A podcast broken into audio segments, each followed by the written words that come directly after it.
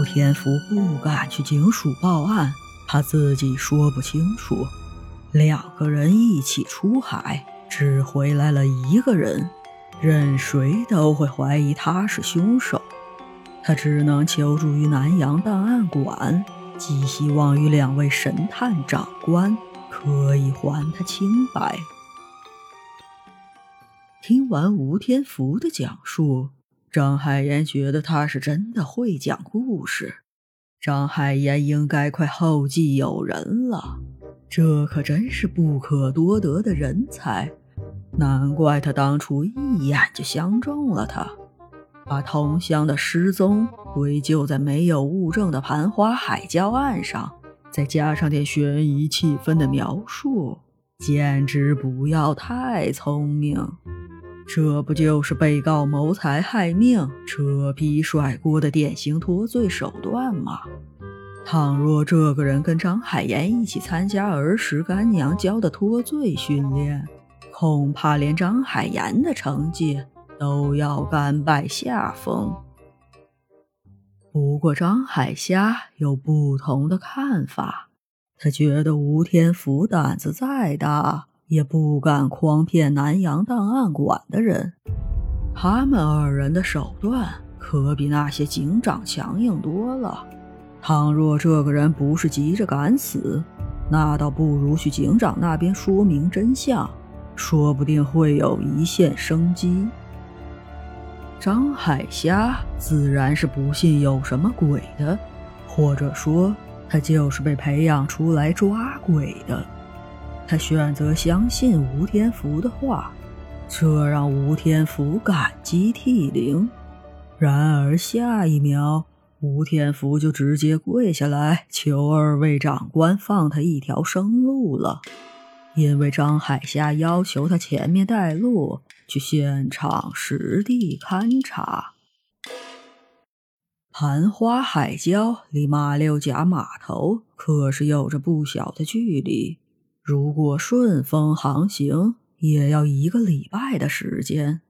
吴天福可不想再去到那个诡异的地方，经历那种恐怖的事情。但是他看着已经开始准备出海航行口粮的两位长官，知道他们一定不是在开玩笑。他现在十分后悔自己的报案行为。这两位长官，一个唱红脸，一个唱白脸，一个质疑他，一个相信他，但是给出的解决方案竟然都出奇的一致。谁让他是目前唯一一个知道确切案发地点的人呢？早知道自己还要被置身于险境，他宁可只当成是酒后幻觉。最糟糕的情况，大不了认领一个过失杀人。而张海虾则告诉吴天福，只有再次去到盘花海礁，找到有力的证据，抓到那装神弄鬼之人，才能证明他的清白。是的，张海虾此时已经有了预判。张海岩。不得不佩服虾仔的智慧，先给予对方充分的信任，在拜事时讲明利害关系，最后提出解决方案，一气呵成，而且全程站在委托人的角度考虑问题，比自己当初设想的激将法确实高明许多。况且带着嫌疑人去指认案发现场是常规操作。与其喋喋不休地阐述办案规则，不如让委托人从内心接受这种做法的合理性。安娘可从来没教过张海岩要如此善待这个世界，不懂虾仔都是在哪里学来的，不懂这是不是干娘更喜欢张海虾的原因。不过既然目的已经达到，他张海岩也不会过多纠结。他那么会察言观色的人，难道还看不出吴天福的担心吗？只是这个人未免也太小瞧他们了。他堂堂南洋档案馆的顶级特工，难道连一个线人还护不周全？吴天福看着悠闲的二人，不紧不慢地等待在海礁附近的他的船上，仿佛是在欣赏这外海没有船舶遮挡的海天一色。对上这两尊大神，吴天福向来是没有讨价还价的余地的。他那点小聪明，在这两位长官身上是一点都不好使。他现在只能默默的祈祷，祈祷那些鬼影不要再次出现。当晚霞散去，海面渐渐模糊起来，带着咸味的雾气果然如期而至。张海岩和张海虾立即警觉起来，再次迅速登岛查看。其实他们刚到的时候，已经登岛查看过地形，并没有发现任何异常。倒是这突如其来的雾气，让张海霞嗅到了一丝不寻常的味道。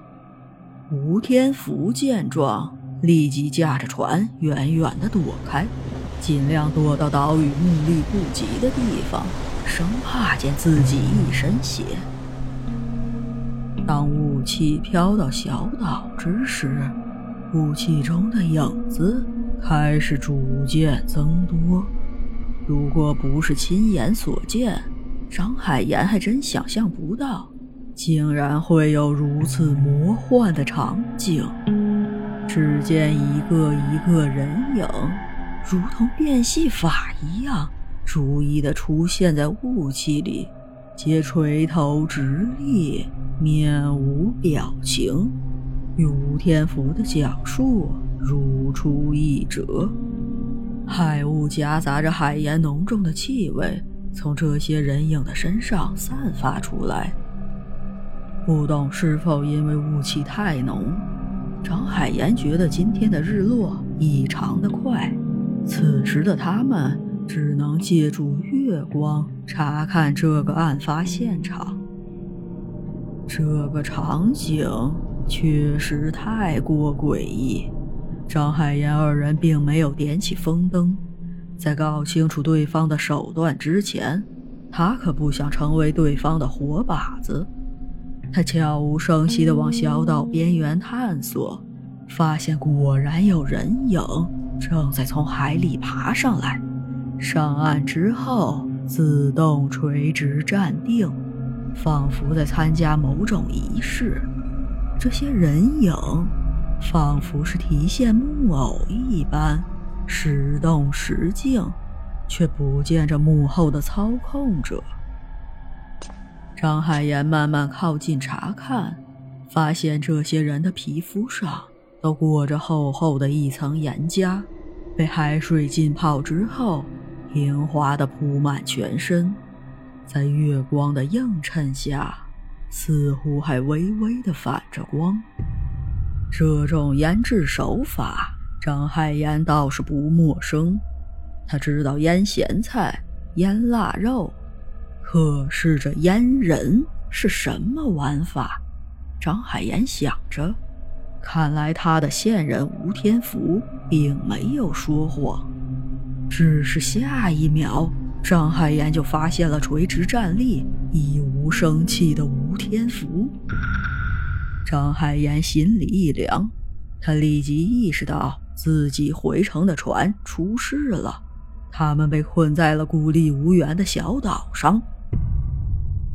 这个突发状况倒是让张海霞松了一口气，因为断人后路的事。只有人做得出来，张海霞也因此坚定了自己的判断：这水鬼望乡的闹鬼事件是非自然事件。同时，这让他有点失望。本以为这个被传了十年的悬案会有什么惊喜，没想到才观察了几个字，对方就露出了破绽。他来南阳十六年间。并未遇到什么大事，连个粽子都没见到，更别说妖魔鬼怪了。由于二十世纪初科学知识并不普及，所以对于一些非常规的自然现象，很容易以讹传讹。学过高中地理的人都知道，海雾不过是暖湿空气遇到冷海面之后生成的一种自然现象。在这种能见度较低的环境中，海难事故发生率便会增加。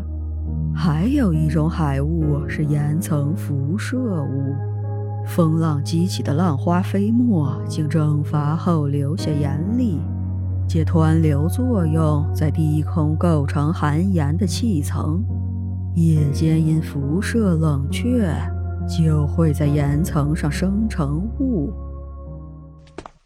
张海虾立即制止了张海岩想要触碰吴天福的冲动，二人迅速的互换了眼神，简单的交流了自己的发现。这些被盐裹住的人影，确认是人尸无疑了。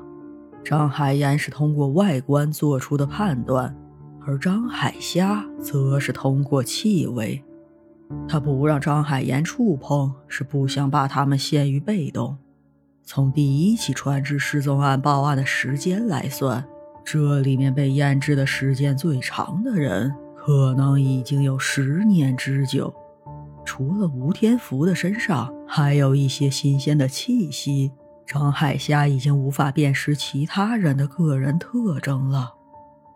那么，具有什么功效的盐可以完全掩盖人的气息，同时保证尸身十年不腐呢？这些盐里面有没有添加什么其他物质？而那些物质是否会对活人造成伤害呢？而一个十年如一日坚持阉人的人，到底有什么目的呢？至少从他的出场方式来看，张海霞判断，绝不是一个容易对付的存在。